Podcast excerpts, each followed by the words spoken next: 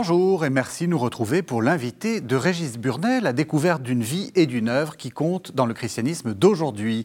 Cette semaine, je reçois Chantal Delsol, philosophe, romancière, membre de l'Académie des sciences morales et politiques. Chantal Delsol a longtemps enseigné la philosophie à l'université de Marne-la-Vallée.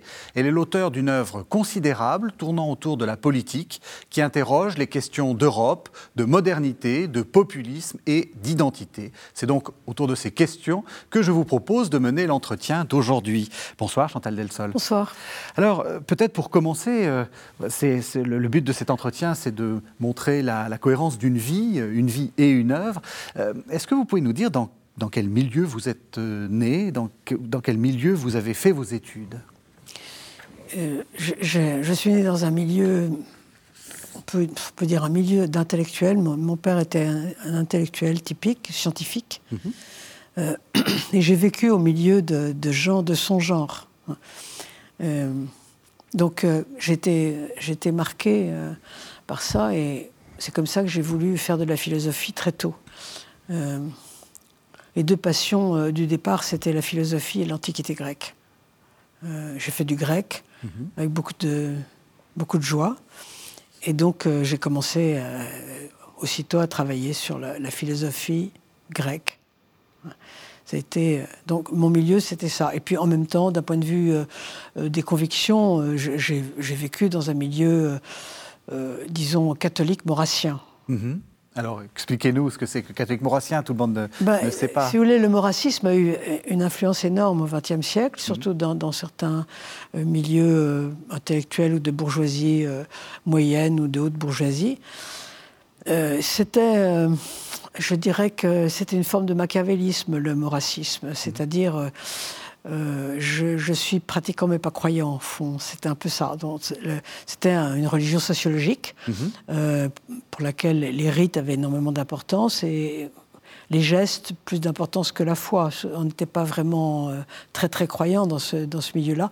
Je pense que ça a précipité la chute du, euh, de la chrétienté. Enfin, euh, on va, on va y revenir. Disons que c'est ce que, c'est ce que j'ai pensé a posteriori, après avoir eu le temps de, de, réfléchir. Mais moi, j'ai vécu dans un milieu comme ça, qui était, qui était un milieu très intéressant, et forcément, j'étais imprégné par ce milieu, dont je me suis, enfin, je me suis détaché de ces, de ces idées-là après. Mmh. Mais au départ, j'étais, j'étais imprégné par ça.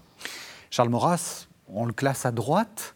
Pour vous, c'est pas forcément un gros mot d'être à droite. Non, non, c'est pas du tout un gros mot. D'ailleurs, je suis à droite, je, l'assume complètement, euh, mais, mais je ne suis plus de cette droite-là. Oui. mais Charles Maurras était un, surtout un nationaliste. Euh, d'un point de vue religieux et d'un point de vue politique, je, je, ne suis plus, je ne me classe plus là-dedans. Mais je suis à droite.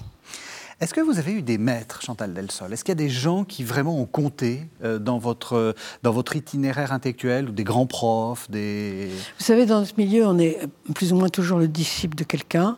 Et quand on identifie les gens, on dit c'est un tel, il est l'élève de X. Oui. Euh, moi, je suis l'élève de Julien Freund, mhm. euh, qui était à, cette époque-là, c'est-à-dire début des années 70, l'intelligentsia était entièrement, presque entièrement marxiste, ou marxiste, marxisante, trotskiste, situationniste, enfin bon, des, certains visages sont très différents, mais bon, c'est quand même toujours du marxisme. Et au fond, il y avait, il y avait très peu d'intellectuels qui n'étaient pas du tout marxistes. Il y avait, il y avait Raymond Aron et il y avait Julien Freund. Euh, J'allais dire essentiellement. Donc moi, quand j'ai voulu euh, faire ma thèse, il a fallu que je trouve quelqu'un. Euh, et j'ai j'ai lu des livres, euh, je, lisais un peu ce qui sortait, et j'ai vu que Julien Freund avait écrit euh, notamment des livres qui m'intéressaient beaucoup. Julien Freund était aristotélicien, ce qui était euh, presque impensable à l'époque. Et donc j'ai écrit à Julien Freund, qui, qui habitait en Alsace, qui m'a tout de suite répondu en me disant venez me voir, euh, je vous prendrai comme élève. Et après, je suis, je suis restée avec lui euh, jusqu'à sa mort. Enfin, mm. ça a été mon maître et ça, et ça l'est encore. Enfin, je, euh, là, actuellement, on vient de m'écrire pour l'anniversaire du centième anniversaire de sa naissance. et très certainement, je, je, vais y aller pour faire une conférence. Enfin, c'est mon maître. Hein. avec, bien sûr, je ne suis pas toujours d'accord avec lui, et, mais Voilà, ça a été une œuvre et, un homme que j'ai admiré et sous la houlette duquel je me suis, je suis installé pour, pour réfléchir.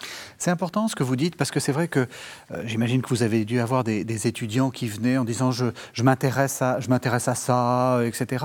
Euh, au fond, dans, cette relation très particulière qui est le fait de faire une thèse, euh, la personnalité du, du, directeur de thèse est quand même importante. Enfin, je veux dire, on est, c'est aussi une, une aventure humaine, l'aventure intellectuelle. C'est une filiation médiévale. Oui. Vous voyez, Le, maître et l'élève, euh, vous voyez dans, par exemple, Au nom de la rose, vous voyez le maître et l'élève qui se baladent, euh, toujours l'élève derrière, qui boit les paroles. Qui... C'est une relation comme ça. Euh, je trouve que c'est assez merveilleux. Oui. j'ai beaucoup, beaucoup aimé ça, beaucoup, beaucoup. J'ai beaucoup appris j'ai beaucoup, euh, le fait d'admirer quelqu'un, vous voyez, c'est très, je pense que c'est très important pour, pour apprendre à penser. Il ne faut pas s'imaginer qu'on est soi-même le centre de tout, euh, mmh. l'origine de tout. Au contraire, on est, on est heureux d'admirer et c'est comme ça, je pense, qu'on grandit.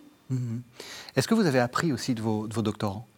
Ah bah bien sûr. Alors, Parce que c'est ça aussi, c'est ça aussi que je trouve intéressant. C'est-à-dire que le maître apprend beaucoup de ses élèves, évidemment. Surtout que, alors les doctorants, bon, j'en ai encore un certain nombre, parce que vous savez, les thèses, ça dure longtemps. On garde, les, à partir du moment où on est à la retraite, on ne prend plus de nouveaux doctorants, mais on garde ceux qu'on avait avant. Et donc, il me reste encore quelques-uns qui traînent, parce que ce sont des gens qui, qui travaillent, qui ont des professions, donc ils ne peuvent pas aller très très vite. Et ils sont tous très différents les uns des autres, et hmm. c'est assez, assez magnifique. Et bien sûr, allant à l'inverse, on apprend énormément quand on est quand on est soi-même le, maître, c'est des, relations merveilleuses. Parce qu'en plus, le, le, je dirais, le maître et l'élève euh, se, disent des choses qui dépassent le cadre de la thèse. Bien sûr. Vous voyez Et on, mes, élèves savent ce que je fais, comment je vis, ils viennent chez moi. Et puis moi, ils, me racontent des choses. Alors, euh, ce sont eux, évidemment, qui décident ce qu'ils me racontent ou ce qu'ils ne me racontent pas. Mais souvent, ça, ça, peut être des choses très, très intimes et très personnelles. Donc finalement, je, je rentre un peu dans leur, dans leur vie autant d'ailleurs qui rentre dans la mienne. Et c'est des relations très intéressantes. Une chose qui, est importante aussi, puisque vous, vous, commencez à parler un peu de, votre vie, euh, c'est que vous avez été mère de famille. Enfin, vous êtes mère de famille. Et que, et que ça, enfin, euh, c'est pas forcément évident, justement, dans, cette, dans ce monde-là, avec cette carrière-là, euh, d'avoir des enfants. Vous en avez eu beaucoup, en plus, enfin, relativement. Vous en avez eu six. Est-ce que ça, c'était quoi? Une joie? Qu'une joie, un obstacle aussi comment, comment vous en parlez? Bah, D'abord, c'est ma première identité, hein, d'être mère de famille. Je suis, mère de famille avant d'être tout le reste. J'aurais dû dire ça. Plutôt, j'aurais dû dire mère de famille, plus, que l'Académie des sciences morales et politiques. Oh ben oui, non, mais mère de famille, c'est euh, dire c'est primordial, quoi. Mm. Euh, bon. Euh, j'ai eu cinq enfants et j'en ai adopté un. Mm-hmm. Voilà, pour dire les choses bien précises. Mais ils avaient tous le même âge, donc avec les six enfants en dix ans. Donc mhm. euh, j'ai eu beaucoup de petits à la fois et je faisais ma thèse à ce moment-là. Donc euh, Bon, évidemment, c'est d'abord une joie. Enfin, on est à une époque où on n'a pas des enfants parce qu'on ne le veut pas. Euh, on, est heureux d'avoir une famille nombreuse. Moi, j'étais la, fille aînée, la, fille aînée de cinq enfants. Et pour moi, la culture familiale, c'était ça, c'était la famille nombreuse. J'aurais pas, j'aurais été très malheureuse si j'avais eu un ou deux enfants seulement. D'ailleurs, à la limite, j'aurais bien aimé en avoir plus. Mmh. Donc, euh, pour moi, c'était une, c'était une culture qui était une culture personnelle. Pour mon mari aussi. Bon, c'est comme ça que si, on se marie, c'est bien qu'on a un projet qui, qui, est commun. Donc, c'était d'abord évidemment une joie, mais euh, bien sûr que c'était aussi un obstacle. Il ne faut pas se le cacher. C'était très compliqué. Ça a été mmh. très compliqué de, de faire ma thèse d'abord, parce que j'ai fait ma thèse en même temps que j'attendais les enfants, que j'avais des bébés à la maison. Et je, travaillais. Euh, les enfants se couchaient à 8 heures, comme des enfants doivent se, coucher. Un enfant, ça ne vit pas jusqu'à minuit. Et, mon mari faisait de la politique et il était constamment sorti le soir, donc jusqu'à 2 heures du matin. Donc j'avais 5 ou 6 heures de travail tous les soirs pour moi. Donc euh, j'ai fait ma thèse comme ça. Et au fond, ça a bien fonctionné. C'est vrai que c'est vrai que c'est un peu compliqué quand je vois des gens qui me disent euh, vous préférez écrire quand le matin ou le soir? Moi, ça me fait rire. Je, préfère rien. J'écris quand je peux. Je, pas. Enfin maintenant, maintenant évidemment, j'ai tout mon temps pour moi, mais mm. pendant des années, et des années, ça a été ça a été comme ça. Mais au fond, ça a très bien fonctionné. Vous savez, le métier de, professeur d'université va très bien avec la famille. Hein. Oui. C'est un métier quand même très libre. On, on a peu de, on a peu d'exigences d'horaire. On travaille un peu quand on veut, donc finalement, ça, ça marche très bien. Est-ce que le fait d'avoir été une femme, ça, enfin d'être une femme, pardon, ça, ça, ça, a eu une influence pour vous, enfin dans le, dans le, dans votre carrière intellectuelle? Est-ce que vous diriez que on vous a mis des bâtons dans les roues, que, non, ça Non, franchement, dans, dans, le, dans le milieu dans lequel j'étais, euh, on ne fait pas de différence euh, entre les hommes et les femmes. si, j'ai eu des, si j'ai eu des problèmes avec des collègues, c'est parce que j'étais à droite. Mhm. Hein. Euh, ou parce que mes collègues estimaient que mon mari était trop à droite. Taureau a raison. Hein. Mais c'est parce que j'étais conservatrice, c'est parce que ça ne se fait pas être conservateur. Les, à l'université, les professeurs sont souvent très à gauche, hein, même encore maintenant. Mhm. sauf dans certains lieux un peu forteresses, mais donc j'ai pu avoir quelques problèmes comme ça, mais enfin ça n'a jamais. Mais parce que j'étais une femme, non. Alors bien sûr, il y a beaucoup de milieux où les femmes sont très rares et très souvent, euh, quand je vais dans certains endroits, bah, à l'Académie Sciences Morales, euh, il y a quatre femmes sur 45. Bon, mm. donc c'est. Enfin, euh, ça n'est pas gênant. Et puis je pense qu'il faut pas. Je ne suis pas féministe au point de vouloir, si vous voulez, que, que tout soit calé sur l'égalité du jour au lendemain. Je pense que c'est des choses qui durent, qui durent très longtemps. C'est ce sont des habitudes à prendre, qui sont difficiles à prendre. Il faut, il faut attendre que les gens l'acceptent, et c'est très difficile à accepter souvent. Donc euh, il, faut être, il faut être très patient, il faut attendre que les choses se fassent. Le fait d'avoir été chrétienne, enfin d'être de, d'être chrétienne, de, de revendiquer euh, d'une certaine façon euh, votre, votre christianisme, ou disons de ne pas le cacher, mm. est-ce que ça, ça a été un, un, un handicap dans l'université? Dans l'université, non. Je ne pense pas. Franchement, je ne pense pas. Parce que, vous savez, il y a une sorte de... Dans les milieux catholiques, il y a un peu cette... Euh, enfin, en France, cette idée, euh, l'université est contre nous, euh, les gens nous n'admettent pas nos, idées, nous barrent systématiquement. Vous avez... Franchement, non, je n'ai jamais eu cette impression. Mhm. évidemment, je ne vais, pas, je vais pas donner des cours ultra catho pour essayer de convertir mes élèves. Je ne vais ah pas faire ça. Je suis dans un milieu scientifique mais, mais on m'a jamais empêché de, euh, de, de, parler du catholicisme comme d'un courant religieux. Euh, non, on ne m'a jamais barré à cause de ça. J'ai pas du tout, j'ai jamais eu cette impression.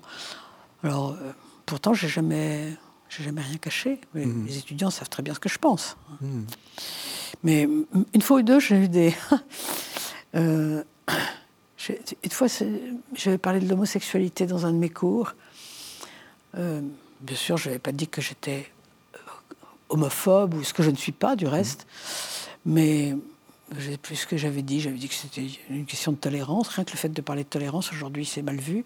J'avais eu une lettre de mon, président disant qu'il ne fallait pas dire certaines choses. c'est extrêmement rare, hein, mmh. parce que des élèves s'étaient plaints. Mmh. Enfin il faut aussi accepter d'être, euh, de, se situer dans un courant de pensée finalement assez marginal. Ça, c'est, quelque chose qu'on assume. Hein. Mmh. Il faut l'assumer parce que sinon, il faut changer de camp. Hein. Euh, on ne va pas pleurnicher toute la journée parce qu'on est euh, marginal. On, accepte de l'être et puis à la limite, c'est un choix. Donc, moi, ça m'a jamais gêné. Alors, je vous propose qu'on entende un premier texte. Ben, je, vais vous faire, je vais vous faire entendre le, texte. Je vous dirai, enfin, vous, allez sans doute découvrir euh, euh, qui c'est et je vais vous faire réagir à, ce texte. On écoute donc le, le premier texte. On oppose parfois personne à individu. On risque ainsi de couper la personne de ses attaches concrètes. Le mouvement de repli qui constitue l'individu contribue à assurer notre forme. Cependant, la personne ne croit qu'en se purifiant incessamment de l'individu qui est en elle elle n'y parvient pas à force d'attention sur soi, mais au contraire en se faisant disponible et par là plus transparente à elle-même et à autrui. Tout se passe alors comme si n'étant plus occupée de soi, pleine de soi, elle devenait, et alors seulement capable d'autrui, entrer en grâce. Voilà, donc il s'agit d'un extrait du personnalisme, hein, le, fameux que sais-je de Mounier, qui est en fait beaucoup plus qu'un simple que sais-je, euh, comme, euh, comme le que sais-je peut l'être, c'est-à-dire une sorte d'outil universitaire pour rentrer dans une discipline. C'est vraiment un manifeste du personnalisme. Euh, est-ce que ça a compté pour vous, ça? Et est-ce que vous êtes d'accord avec ça, avec cette idée que, au fond, il y a une opposition entre individu et personne, et vous, vous êtes plutôt du côté de la personne, en fait? Oui, je suis, je suis personnaliste en fait. Mais je n'ai pas été... J'ai pas été formée par, euh, par Mounier parce que euh, je, n'aime pas vraiment Mounier. Mhm. C'est pas, je dirais que c'est pas vraiment mon ami. D'abord, il, a suivi le communisme, et ça, j'aime pas ça du tout. Euh, et puis, je trouve que c'est un utopiste et un rêveur, un marcheur à l'étoile. Je suis plutôt formée par le personnalisme de Landsberg, mhm. qui est en fait un Paul-Louis Landsberg, un personnaliste côté allemand et pas côté français. Bon, Mounier, est un Français au sens où il est complètement rationaliste, ce que je n'aime pas. Tandis que Landsberg est un, au fond, est du côté du romantisme allemand. Il, je pense qu'il est plutôt, serait plutôt un élève de Vico, et moi je suis personnellement tout à fait élève de Vico. Pour moi, c'est tout ça est très important, et je, pense qu'il faut, il faut voir le, plutôt le personnalisme et l'individualisme de ce côté-là. Mhm. Euh, cela dit, bien sûr, je suis personnaliste, et je pense que le règne de l'individu est euh, à la fois un malheur et une farce. Alors justement, pour, pour, pour, bien faire comprendre à nos téléspectateurs, qu'est-ce que c'est que l'individu et qu'est-ce que c'est que la personne? Et pourquoi, pourquoi vous êtes totalement personnaliste? Parce que euh, la, la personne, c'est... On pourrait dire ça. La personne, c'est l'individu plongé dans ces, dans ces communautés de temps et d'espace. Oui. Alors d'abord d'espace, c'est la famille, c'est les associations, c'est les groupes dans lesquels, dans lesquels on habite, en fait, dans, dans lesquels on est plongé et qui nous apportent et auxquels on apporte. Et puis, euh, et puis le temps, c'est-à-dire la personne, c'est l'individu dans son temps ancien, c'est-à-dire euh, qui descend de ses ancêtres, hein, qui hérite de, ses parents, etc. Et puis euh, dans son temps futur, c'est-à-dire qui doit à ses descendants. Nous devons à nos descendants. Hmm. C'est pour ça que la pensée écologique existe, parce qu'on doit à ses descendants. Donc, on pourrait dire que la personne, c'est l'individu plongé dans ses communautés, dans le temps et dans l'espace. Tandis que l'individu, c'est c'est un être qui est entièrement détaché de tout ça, qui hmm. existe pour lui tout seul. Euh, on le voit dans certains films, ça me frappe, un certain nombre de films qui paraissent aujourd'hui. On, voit, tout le monde s'engueule en permanence. Hmm. Euh, quand un, type a envie de faire quelque chose, il le fait tout de suite. Il fait ce qu'il a envie de faire au moment même. Tous ses caprices sont rois. Il ne tient compte ni des autres, euh, ni du passé, ni du futur, ni de rien. C'est ça un individu. Et c'est terrifiant parce que là-dedans, il n'y a ni amour, ni tendresse, ni indulgence, ni bonté, ni rien de tout ça. Il y a juste le caprice et le désir de l'individu. C'est terrifiant, je trouve. Et justement, est-ce que, parce qu'on va arriver à, ce qui est le cœur de votre pensée, c'est cette analyse de, ce qu'on peut appeler le, post-moderne, est-ce que c'est ça, en fait, le problème? Est-ce que c'est -ce ça qui, pour vous, est au cœur de, de, votre analyse du changement de société? On va revenir dessus, hein, mais du changement de, société que nous sommes en train de vivre. Enfin, quand je dis de société, c'est peut-être même plus que ça, de monde. Oui, on peut, on peut dire que c'est, on peut dire que c'est au cœur, oui. Mais le postmoderne, c'est beaucoup plus que ça euh, encore. Euh, c'est vrai que le, problème de l'individu est au cœur, parce que au fond, euh, l'individu, enfin, la personne redevient un individu dans, mmh. le, le, monde postmoderne, parce que l'individu a été détaché de ses communautés. Mmh dans le temps et dans l'espace. Et donc, n'ayant plus rien, il, il, bah, il, redevient entièrement une sorte d'insecte voué à ses, désirs. Euh, c'est précisément parce que les liens avec les communautés ont été coupés. Euh, mmh par le, moderne et, par le postmoderne.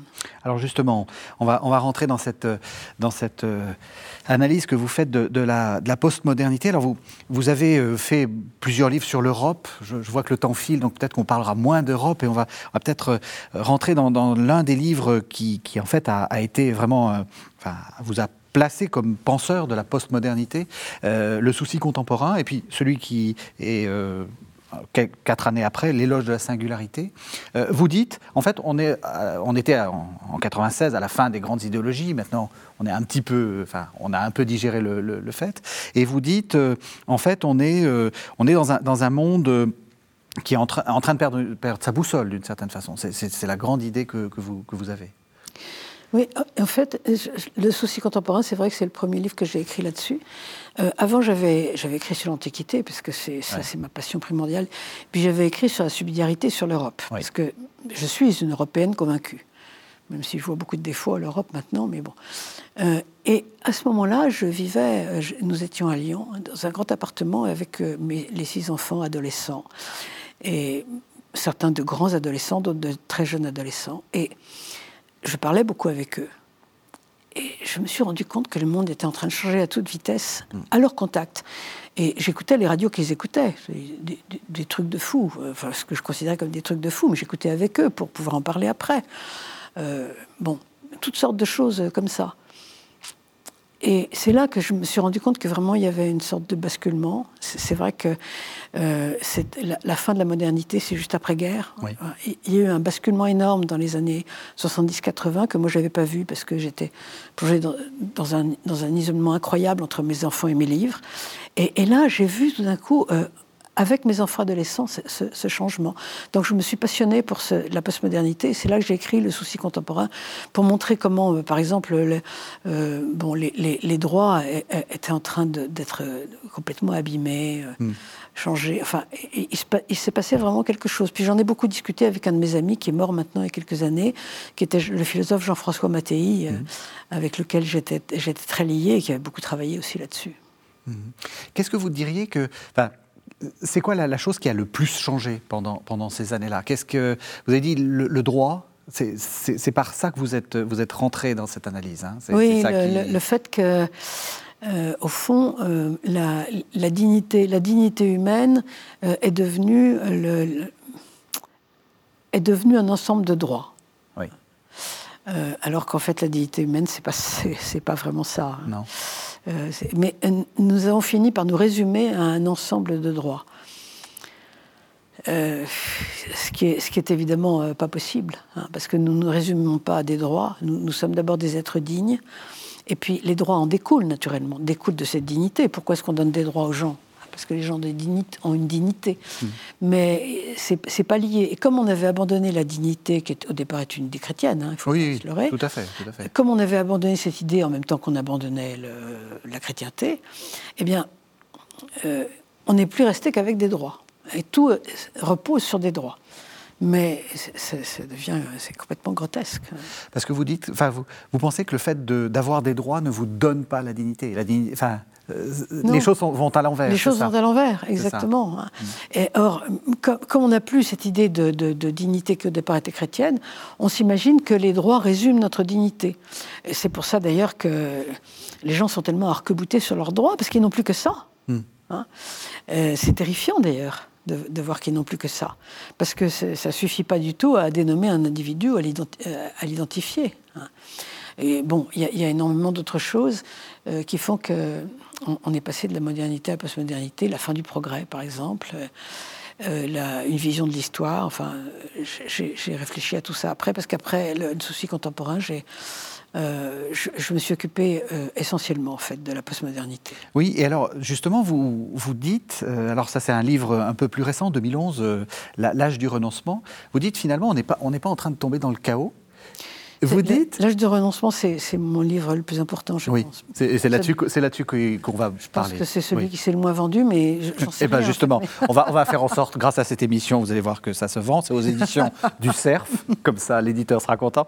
Euh, et, vous, et effectivement, euh, j'allais justement euh, vraiment insister là-dessus. Vous dites deux choses qui nous qui, sont peut-être un peu contre-intuitives en, première, en première analyse. La première, c'est que, bon, on est en train, enfin, la, postmodernité n'est pas du tout euh, un retour au chaos. Vous dites, vous, on, revient à l'Antiquité. Et je, trouve ça assez étonnant. Et puis vous dites, et euh, c'est peut-être bien ou c'est peut-être euh, navrant de le dire sur une télé chrétienne, mais vous dites, on, est, on vit la fin de l'ère chrétienne. Alors j'aimerais qu'on analyse ces deux déclarations. Peut-être peut la première d'abord. La fin du système euh, euh, de stabilité que l'on a connu pendant 15 euh, siècles, 16 siècles peut-être 16 siècles. pour vous, c'est pas c'est pas l'anarchie, c'est pas c'est pas enfin vous n'êtes pas une catastrophiste ah, ou une collapsologue, etc. Je suis même furieuse quand je vois un certain nombre de mes amis, de mes relations, qui sont des chrétiens souvent, qui disent finalement, après nous, le déluge. Euh, c'est le mot de Dostoïevski. Euh, si, si je n'étais pas chrétien, je deviendrais un criminel. Sans Dieu, il n'y a pas de morale. Enfin, mais je trouve ça aberrant. Enfin, la Chine a vécu pendant 4000 ans avec des morales très importantes, très, très architecturées. et, sans aucun Dieu. Enfin non, mais je trouve ça fou quoi, de penser ça. Mm. Euh, et en plus, ça, ça, détruit encore plus vite la chose, parce que c'est tellement bête que, bon. Oui, et que les, ceux qui sont justement de l'autre côté, euh, aucun dialogue n'est plus ben, possible. et puis ils l'utilisent, parce que c'est tellement stupide. Bon. Donc, euh, non, il, y a une sorte de, de soubassement culturel. Mm qu'on peut appeler païen. Mais païen, ça, ça signifie rien. Ça veut dire un paysan, en fait, hmm. chez les Romains. Ça veut dire ceux qui ne sont pas encore devenus chrétiens. Bon. Hmm. Mais en tout cas, bon, ça veut dire polythéiste. Il y a un soubassement polythéiste. Un soubassement culturel qui existe dans toutes les cultures. Alors, bien sûr, les dieux changent de nom, ils changent de genre chaque fois, mais un soubassement polythéiste. Euh, que, que, que, que j'appelle, c'est pas méchant, une espèce de soupe primordiale. Euh, une espèce de culture naturelle. Vous voyez, c'est un, un, oxymore, mais une culture naturelle. on est spontanément. Euh, spontanément, on est politique. On est polythéiste, oui, bien sûr. Alors, pas forcément en disant que ce sont des dieux, non, mais, en disant que ce sont des forces. Tous les peuples le sont. tous les peuples le sont. Et, et, le monothéisme, égyptien d'abord, et puis euh, juif, bien sûr, ensuite, et ensuite chrétien, s'érige là au-dessus. Vous savez que Moïse a beaucoup de mal à, supprimer le culte des idoles, hmm. par exemple. Et ce monothéisme va durer donc, euh, on peut dire 25 siècles, parce qu'on peut dater Moïse à peu près. Bon. Mais c'est ce qu'on appelle, ce qu'on appelle parmi les, spécialistes des religions une religion secondaire. Ça, veut dire qu'elle est à la fois plus complexe. Est-ce qu'elle est plus belle Est-ce qu'elle est plus grande? Ça, je ne vais pas rentrer là-dedans, mais elle est en tout cas plus complexe, elle est plus sophistiquée et par conséquent, elle est plus fragile. Mm-hmm. Quand on sort de là, ce qui est en train de nous arriver, qu'est-ce qu'on fait? On tombe pas dans le chaos, dans le néant, dans le nihilisme, pas du tout. On retombe dans la soupe primordiale. Mhm. On retombe dans le polythéisme. Et c'est ce qui est en train de nous arriver, tout simplement. On est en train de redevenir païen, on n'est pas du tout en train de devenir nihiliste. Vous avez quelques nihilistes fous comme Michel Foucault, bon, ça a toujours existé, des gens qui vous font rire, mais qui ne vont pas prendre le pouvoir, soyez sans crainte. Euh, mais on retombe dans, le paganisme. Et bon, et nos, nos concitoyens sont des païens. Je ne dis pas ça euh, méchamment, hein, pas du mmh. tout, hein. mais je constate simplement. Concrètement, ça se, ça se voit comment? Enfin, Quels sont les, indices qui, vous permettent de dire tel comportement, il est finalement un peu païen? Ben, euh, D'abord, vous avez tout le... Euh, la, propension à se rattacher à des, à des cultes asiatiques, qui est très important aujourd'hui. Ça c'est beaucoup analysé, c'est très analysé ça. Euh, et puis, vous avez l'écologie qui est en fait la religion de ce temps, hein, et qui, est un, qui est une religion païenne, hein, avec, des, avec des cultes païens, des gens qui, qui embrassent les arbres, etc. Enfin, euh, toutes sortes de choses de ce genre, ou qui adorent les baleines, ou, il y a toutes sortes de choses. Et puis, euh, bon, bah, vous avez toutes sortes de, courses aux, voyantes, aux mythes, aux Peut-être même que les théories du complot en font partie, je ne sais pas. il faudrait analyser ça. Il y a des gens, comme, des gens qui ont étudié bien ça. J'ai lu un certain nombre de livres là-dessus. Bon, il faudrait réfléchir là-dessus. Mm-hmm. Mais tout ça, c'est du, du paganisme au fond. Vous savez, euh, il n'y a pas de civilisation athée. Il hein. ne faut pas s'imaginer que on va, parce qu'il n'y a plus de monothéisme, on va tomber dans l'athéisme. Pas du tout. L'athéisme, ça n'existe pas. Il y, a, pas. À partir du moment où nous, savons que nous devons mourir, nous ne pouvons pas. Nous ne sommes pas des athées militants. Vous avez quelques athées militants, des, des germanopratins, d'accord, mais vous voyez. Ceux de Saint-Germain-des-Prés. Voilà. Euh, mais ça n'existe pas. Donc on va, on va récupérer des, dieux euh, à l'ancienne. Mhm. Hum. Alors la conséquence, c'est que, euh, comme vous dites dans l'âge du renoncement, c'est que euh, du coup l'idée de progrès, le temps fléché, c'est-à-dire euh, l'idée que tout ça va avoir une fin, est en train aussi de s'effondrer, et on est dans une sorte de présentisme. Oui, parce que le, à la fois de présentisme et de cyclisme. Oui. Le, le progrès est issu du salut chrétien, le salut avec un grand S. Mhm. Et, en fait, toute l'idée du progrès provient du christianisme, mais simplement le renverse et, et le, rend, le rend immanent et, donc impatient, parce que tout ce qui est immanent est impatient. Hein. Si, c'est sur cette terre, il faut que ça soit tout de suite. Il faut que ça se fasse vite. donc euh, le progrès vient de là. Et, la fin de la modernité, c'est justement la fin de ça. C'est la, la, fin du progrès et en même temps la fin de la chrétienté. Euh, et le postmoderne, c'est l'apparition, comme vous dites, du présentisme, parce qu'il y a on, ne croit plus au progrès. Il y a un tas de petits progrès, hein. mm. mais on ne croit plus au progrès avec un grand P. Euh, et puis, c'est le début du cyclisme, parce que, euh, du, de l'histoire cyclique. Mhm. parce qu'à partir du moment où il n'y a plus de flèche du temps, la flèche du temps, c'était le salut, puis le progrès, eh bien, ça, Berdyaev l'avait très très bien montré, s'il n'y a plus de flèche, le temps n'arrête pas de retourner sur lui-même. Et en ce sens-là aussi, on retourne au paganisme. Dans tous les paganismes, vous avez un temps cycliste, mhm. cyclique, pardon, mhm. euh, partout. Euh, dans, toutes les civilisations, vous avez un temps cyclique, c'est-à-dire euh, un aller-retour, ordre, chaos, ordre, chaos, ordre, chaos. C'est-à-dire que nous n'arrêtons pas de lutter contre le chaos qui veut revenir, de revenir au chaos et de retourner à l'ordre en permanence. On trouve ça euh, dans les textes, de, les textes indiens sur le Kali Yuga, par exemple. C'est très, c'est très important partout. Et nous, nous sommes en train de revenir à ça. Et les thèses de retour au chaos sont les thèses écologiques. Oui, c'est ça. C'est ce que j'allais vous dire. C'est qu'on retrouve, Bien sûr, on, retrouve, exactement ça. Et, du coup, euh, on, la, difficulté, c'est que euh, on ne peut qu'être figé et peut-être même, enfin, effrayé, mais dans le sens fort du terme, et, et stupéfait fait au sens premier, c'est-à-dire complètement, euh, complètement euh, oui, figé face, face à la catastrophe. On ne peut plus rien faire. Moi, j'ai l'impression que c'est. C'est l'affolement. Ça commence avec Gunther Anders, hein, le, premier, le premier écologiste, en fait. C'est Gunther Anders, un, homme très, très remarquable qui a mhm. été, à mon avis, un peu éclipsé par sa femme euh, Anna Arendt, qui est très grande, bien sûr mhm. aussi, mais, mais lui était. Et puis peut-être par son propre caractère. Bon, bref, peu importe. C'est un, un, auteur très important et très intéressant, très noir. et c'est celui qui décrit les catastrophes. Et tous les écologistes euh, viennent de lui, au fond. Les écologistes d'aujourd'hui euh, vous parlent sans arrêt de catastrophes. vous avez remarqué qu'on vous dit tout le temps sauver la planète, comme si la planète était.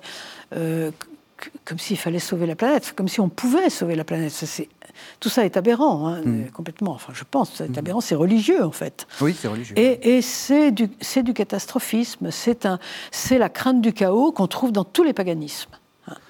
Mais est-ce que, comment est-ce qu'on peut tenir ce discours-là sans être ou climato-sceptique, ou, euh, euh, je veux dire, euh, dans une sorte de, d'inconscience? C'est vrai, vous, vous, ne disconviendrez pas que, quand même, les, choses, enfin, l'action de l'homme a quand même créé des, déséquilibres. Ah oui, non. Donc, et, et, donc, j'espère que vous triez vos déchets.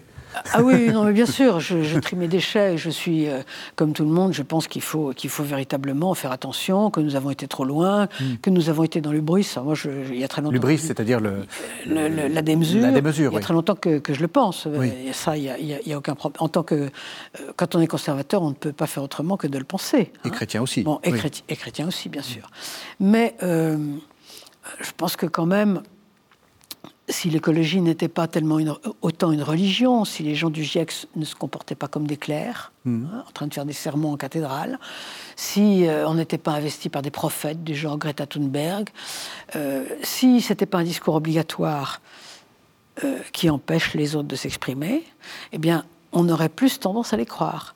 Mais à partir du moment où ils sont devenus une religion, très rapidement, ben, on peut avoir tendance à devenir climato-réaliste si ce n'est mhm. pas climato-sceptique. Mhm. Et moi, il y a des moments où je me dis, euh, pourquoi est-ce qu'on empêche un tel de parler? Pourquoi est-ce qu'on a peur qu'il parle? Oui, oui, je suis Si on était si tranquille qu'on le laisse parler et qu'on le réfute, mhm. euh, et je vois les gens qu'on empêche de parler. Hein, c'est un peu embêtant tout ça quand même. Euh, c'est pour ça que je pense que c'est vraiment devenu une religion, même si, attention, je pas, C'est pas un complot. Non, ah, pas du tout. Pas justement, c'est une religion. Je dis que c'est devenu une religion d'une façon toute naturelle parce que nous n'en avons plus d'autres. Et qu'il nous en faut une, forcément. Et donc, c'est devenu la religion qui convient à ce temps. Hein. Ce qui ne signifie pas que le fond de l'affaire est faux, pas du tout. Hein. Je ne pense pas du tout qu'il n'y a pas de risque pour le climat et tout ça. Non, je suis bien d'accord avec tout. Euh. Mais je trouve que c'est embêtant parce qu'en fait, ça enlève de la, crédibilité à l'affaire. Mhm. Et puis la dernière chose que vous dites dans l'âge du, renoncement, et, c'est très intéressant parce que c'est aussi un retour à, l'Antiquité. On, est, euh, euh, finalement, on rejoue euh, ce vieux débat entre Platon et Protagoras. Platon qui est plutôt un monothéiste en réalité, hein, et, et, Protagoras sur la fin de la vérité, l'homme mesure de toute chose, et du coup une sorte de consensus. C'est-à-dire que finalement, ce qui, ce qui, ce qui, puisqu'il ne peut pas y avoir de vérité euh, absolue, c'est forcément une sorte de moyen terme qui s'impose. Oui, même si, même, même si la question de la vérité absolue n'était pas importante, euh, la notion même de vérité, l'idée même de vérité est une idée grecque, mhm. euh, et puis judéo-chrétienne. Je dis judéo-chrétienne parce qu'elle émerge à la fois dans la Bible et dans les évangiles. Euh, mais c'est une, idée grecque au départ, chez Parménide et Platon, hein, comme on sait. L'idée que, si vous voulez, les sociétés païennes, ce que j'ai appelé tout à l'heure la soupe primordiale, vit dans les mythes. Mhm. Et les mythes sont je, ne dis pas mythes au sens péjoratif du tout. Hein. les, mythes sont des récits qui sont explicatifs et qui sont donateurs de sens. Donc, euh, bon, c'est le mythe d'Oedipe est donateur de sens. Ça ne veut pas dire qu'on est sûr qu'Oedipe ait existé. Il n'a probablement pas existé. Peu importe, on s'en fout d'ailleurs qu'il existait ou pas. Mhm. Les mythes sont des récits ni vrais ni faux. Ça a été bien étudié par, par exemple par Paul Venn. Ils sont pas vrais, ils sont pas faux, et on s'en fiche qu'ils soient vrais ou faux. Mais ce sont des récits pleins de sens. Et à partir de Parménide, Platon, Moïse, peut-être, mhm. le Christ, émerge l'idée qu'il existe des discours qui ne sont plus des mythes, mais qui, qui, sont des, des, copies de la réalité. Des copies qui bougent, mhm. certes, mais des copies de la réalité. C'est une découverte absolument incroyable incroyable, qui n'existe pas dans les autres euh, civilisations. C'est pourquoi, par exemple, quand on vous dit qu'il euh, y a beaucoup de tolérance dans les religions, dans les religions chinoises, c'est idiot. C'est pas de la tolérance, c'est du syncrétisme. Mhm. Toutes les religions sont vraies à la fois, puisque aucune n'est vraie ni fausse. Les dieux sont ni vrais ni faux, vous voyez mhm. Tandis que nous, nous avons un Dieu euh, qui existe vraiment, qui est vraiment né, qui a vraiment été crucifié, ressuscité, etc complètement différent, qui est né à tel moment, on sait où il est né, quand, euh, quel, pas il a. Mmh. Vous voyez mmh. Ça change absolument tout. Eh bien, c'est cette idée de vérité qui est en train de disparaître avec toute la culture qui l'enveloppait. Et euh, aujourd'hui, nous sommes en train de revenir au mythe. Alors un deuxième, un deuxième texte, je vous propose d'écouter, euh, mais là encore, je vous laisse la surprise de ce que vous allez, ce que vous allez entendre puisque tout ce qui s'est effectivement produit dans le domaine des affaires humaines aurait pu tout aussi bien être autrement. Les possibilités de mentir sont illimitées. Et cette absence de limite va à l'autodestruction. Seul le menteur d'occasion trouvera possible de s'en tenir à un mensonge particulier avec une cohérence inébranlable ceux qui ajustent des images et des histoires à des circonstances perpétuellement changeantes se trouveront eux-mêmes flottants sur l'horizon grand ouvert de la potentialité, dérivant d'une possibilité à la suivante, incapables de s'en tenir à aucune de leurs propres inventions. Loin de réaliser un substitut adéquat de la réalité et de la factualité ils ont fait revenir les faits et les événements à la potentialité d'où ils sont originellement sortis. L'expérience d'un mouvement tremblant et d'un vacillement de tout ce sur quoi nous faisons fond pour notre sens de l'orientation et de la réalité compte au nombre des expériences les plus communes et les plus vives des hommes sous la domination totalitaire. Voilà, donc il s'agit d'Anna Arendt, un Vérité politique, qui est repris dans un, recueil d'articles qui s'appelle La crise de la culture. Oui, je vois, je vois, c'est un recueil. Voilà, et donc, euh, et donc euh, ce que je trouve intéressant, et, enfin, vous, je ne sais pas quel est le, rapport que vous entretenez avec Anna Arendt, bah, visiblement. je, suis vraiment euh, très admirative de cette œuvre. Il y a, cette, idée qu'au fond, on est dans un, dans un monde où, la vérité est, complètement vacillante et que surtout, où tout mensonge est possible finalement. Oui, parce qu'elle, elle, part de l'analyse du totalitarisme. Et évidemment, euh, le totalitarisme, c'est l'anti-vérité. Oui. Mais je pense qu'il y a quand même un lien entre l'émergence des totalitarismes oui. et puis la fin de la vérité aujourd'hui. Euh, Vous l'avez dit dans La haine du monde, totalitarisme et postmodernité. Oui, voilà, c'est 2016 au CERF. Oui, mm. c'est ça. Mm. Je pense qu'on est, on est encore là-dedans. Oui. on est encore dans dans tout ce qui faisait le totalitarisme, sans la terreur, bien entendu, et la terreur, c'était évidemment ce qui est le plus important. Donc, euh, je ne suis pas du tout en train de dire que, nous sommes des pauvres victimes, hein, c'est pas la question. Mais, nous avons gardé des, des caractéristiques euh, très importantes. Et donc, ce qu'elle dit de, la vérité sous le totalitarisme, qui est, comme le disait Orwell aussi, euh, une sorte de renversement, une sorte de, de négligence magistrale de la réalité, au fond. Euh, on pourrait aussi l'appliquer à notre époque, mais pas exactement de la même façon, au sens où nous sommes en train de revenir au mythe. Nous sommes plus. Nous avons le sentiment qu'il n'y a, pas de vérité, en fait. Est-ce que vous iriez jusqu'à dire que ce qui s'est passé aux États-Unis pendant les, les, quatre années de la présidence Trump le montre? Parce que beaucoup disent ça, beaucoup disent qu'on est, on est, on est dans le règne des fake news, etc. Disons que euh, c'est une manière de, de, descendre les adversaires populistes ou illibéraux. que de dire qu'ils sont dans la post-vérité ou dans les fake news. Oui. Alors, moi, ça me fait un peu rire parce que, bien sûr, que Trump est dans les fake news. C'est un, type qui ne sait pas du tout où se trouve la, la vérité, c'est ce qu'il pense. Oui, au moment même. il est la mesure de toute chose. Voilà, il est la mesure de toute chose, exactement. Mm. Mm. Mais euh, je me rappelle quand même de l'époque euh, où on nous racontait que, euh, bon, que c'était Hitler qui avait tué les officiers polonais de Katyn, alors qu'on mm. savait très bien que euh, que c'était que c'était Staline, euh, où on nous racontait que les, les goulags n'avaient jamais existé. Enfin, moi, je me rappelle dans ma propre famille, euh, des gens qui me disaient c'est la CIA qui a écrit l'archipel du goulag. Mhm. Alors, si c'était pas des fake news, qu'est-ce que c'était? Donc, si vous voulez. Il faut aussi relativiser tout ça. Mhm. c'est un petit peu pour descendre ses ennemis qu'on utilise. mais que ça existe, bien sûr, ça existe. Et au fond, euh, moins les gens sont cultivés et plus ils jouent avec la vérité. Euh, ils pensent qu'ils sont le centre du monde. Vous savez, pour se décentrer soi-même, il, faut, il, faut être, euh, il faut avoir beaucoup appris. Hein. C'est difficile. Et c'est pour ça que je crois qu'il faut défendre l'université. Enfin, il faut, nous, il faut défendre la culture. Il faut défendre l'université en tant qu'universelle, oui, bien sûr. Bien sûr qu'il faut défendre l'universel. Et actuellement, on est un petit peu en train de tomber dans les dans la particularité. Quoi. Justement, euh, vous avez écrit un livre sur le populisme. Euh, comment, comment vous, vous, voyez les choses et, qu'est-ce que vous pensez de cette accusation euh, qu'on envoie assez souvent contre certains, certains mouvements en disant ce sont des populistes? Comme une forme de pas, négation du débat, d'une certaine façon. C'est pas un mot objectif, c'est une injure. Oui, exactement. C'est une injure.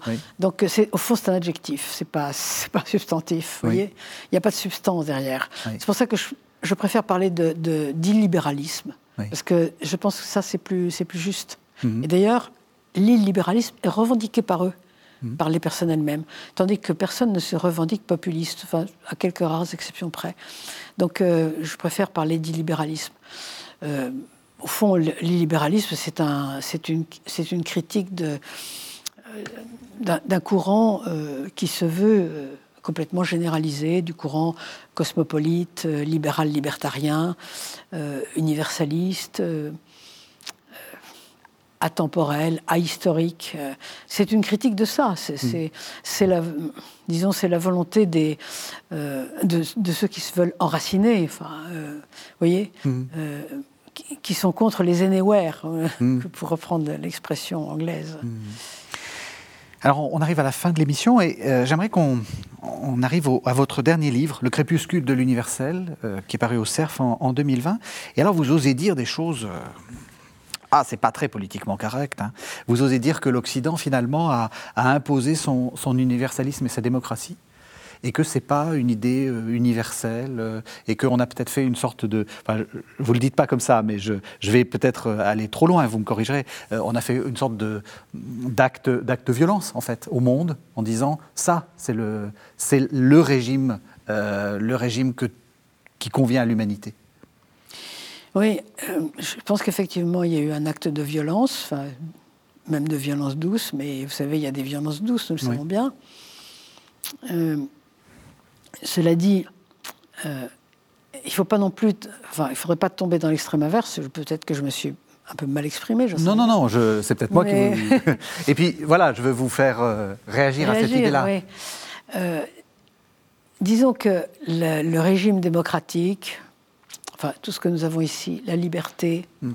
en principe, hein, oui, je dirais que c'est une promesse c'est quelque chose, oui, qui convient à l'homme, qui convient mieux à l'homme que le despotisme, ça j'en suis convaincu. Mais ce n'est pas quelque chose qu'il faille imposer de force tout de suite. Non, c'est une promesse. Chacun y va à son pas, à son rythme. Hein. Donc, euh, je pense que nous avons été trop loin en voulant imposer ça. Et encore tout récemment, en voyant les, révolutions dans les pays, euh, par exemple du Maghreb, immédiatement nous sautons dessus en disant, voyez, ils sont en train de devenir démocrates. pas du tout, ils ne deviennent pas du tout démocrates, non, ils se donnent d'autres despotes, parce qu'ils sont probablement pas du tout mûrs pour la démocratie. D'ailleurs, quand on voit, euh, quand on voit ce qui se passe, on le sent bien. Enfin, il faut être idiot pour, pour croire que euh, on peut imposer la démocratie à tout le monde, comme ça, juste comme si c'était une clé à molette, vous savez, je te la prête, tu me la rends après. Non, hmm pas comme ça. Donc, euh, mais je pense quand même que c'est meilleur pour l'humanité, bien sûr. Mm. Mais c'est en l'état de promesse. Mm. Et alors, il y a autre chose que vous, que vous dites que j'ai trouvé vraiment. Euh, vous parlez de, euh, de l'état dans lequel. Enfin, de. Comment dire De, de l'ambiance dans laquelle nous, nous vivons, qui est une ambiance vertueuse et, vous parlez euh, euh, d'une sorte de surchauffe de la vertu. Vous dites que, on vit dans un monde où on est, on est, et ça, je trouve ça intéressant que, euh, surtout venant du christianisme, où quand même la vertu, c'était, c'était, c'est encore notre notre fond de commerce, si j'ose dire. Hein. notre but, c'est d'être vertueux. Et, et très, très fréquemment quand on est, quand on est dans, cette, dans ce monde chrétien, on a l'impression justement que le monde n'est pas vertueux, que nous, nous sommes vertueux, mais que eux ne le sont pas. Et vous, vous dites non, pas du tout. En fait, on est dans un monde où la vertu est surchauffée. Oui, bien sûr. C'est, euh, ça avait été il y avait eu des intuitions déjà de ce genre il y a, déjà longtemps, puisqu'on trouve des textes de Chesterton qui en parlent, et des textes de Colnay, malheureusement euh, inconnus encore euh, ici, euh, un très très grand hongrois, qui a, beaucoup travaillé là-dessus. Si vous voulez, à partir du moment où l'humanisme chrétien s'en est allé, l'humanisme, c'est de mettre l'homme au centre, c'est n'est pas de la philanthropie, il ne faut pas confondre. Hein on ne met plus l'homme au centre, non. L'homme est avec les animaux, sur la terre. Bon. Donc l'humanisme chrétien s'en est allé. On l'a remplacé par l'humanitarisme. Et l'humanitarisme, c'est la reprise des vertus chrétiennes. Bah, parce que, si vous voulez, aucun, aucune époque ne commence sur une tabula rasa. Ça n'existe pas. Personne ne le peut. On reprend ce qu'on avait avant, puis on l'arrange. Ce qu'ont fait les chrétiens au début avec les païens. Ils, ont, ils sont rentrés dans les temples, ils ont badigeonné un peu les dieux païens, ils les ont repris. Vous voyez, enfin, ils les ont repris comme des saints, etc. Donc nous, nous faisons pareil. C'est tout à fait normal. Donc nous reprenons les vertus chrétiennes, et puis nous en faisons ce qu'on ce qu'on peut appeler l'humanitarisme, et je ne suis pas la seule à avoir euh, parlé d'humanitarisme, il y a eu d'autres textes encore que ceux de Chesterton. Euh, et qu'est-ce que c'est? Ce sont les vertus chrétiennes. Alors Chesterton disait elles sont devenues folles, les vérités vertus chrétiennes devenues folles.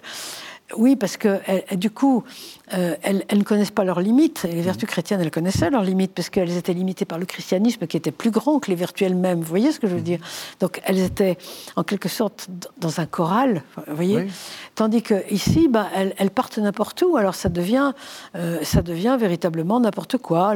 La, solidarité, par exemple, prenons ça, euh, ça devient, bah, il faut que chaque personne dans le monde puisse choisir le pays dans lequel il vit, franchir n'importe quelle frontière, s'installer n'importe où et qu'il soit accueilli n'importe où ça devient la solidarité imbécile mmh. entre nous. Euh, et tout est comme ça. Mmh. Alors, bien sûr, c'est même pas applicable, mais euh, nous vivons dans une sorte de bacchanal de vertu. Aberrant. C'est très drôle. Hein. Donc, nous ne sommes pas du tout euh, anti-vertueux, au contraire, nous sommes trop vertueux. Et alors, du coup, quelle est la place du christianisme? Et on arrive à la fin de l'émission, c'est la dernière question que j'aimerais vous poser. Comment vous, vous voyez le christianisme? Euh, vous, m'avez dit en commençant euh, l'émission, enfin, juste avant qu'on commence, vous, êtes en train d'écrire sur la fin, la fin, de la chrétienté. Euh, qu'est-ce que vous voulez dire? Bah, je ne parle pas de la fin du christianisme, non, pas du tout. Non, non, la fin de la chrétienté. Je parle de la fin de la chrétienté, qui je pense se situe dans les années 60-70 du XXe siècle, donc c'est tout récent. C'est-à-dire la fin du, du, christianisme qui qui inspire les lois, qui décrète les mœurs, etc. C'est ça qui est, qui est fini. Donc les chrétiens, bien sûr, existent encore, sont devenus marginaux, sont devenus un petit groupe. Et donc, euh, d'une part, il faut impérativement qu'ils apprennent à ne plus être majoritaires, mais à être minoritaires. Donc, qu'ils aillent regarder un peu du côté des juifs et des protestants, comment ils vivent, hein, parce que nous n'avons plus, pas l'habitude. Hein. il faut regarder nos clercs, ils, ont, ils continuent à pontifier, à se croire importants, etc. Bon, je crois que ça, c'est vraiment fini, il faut arrêter.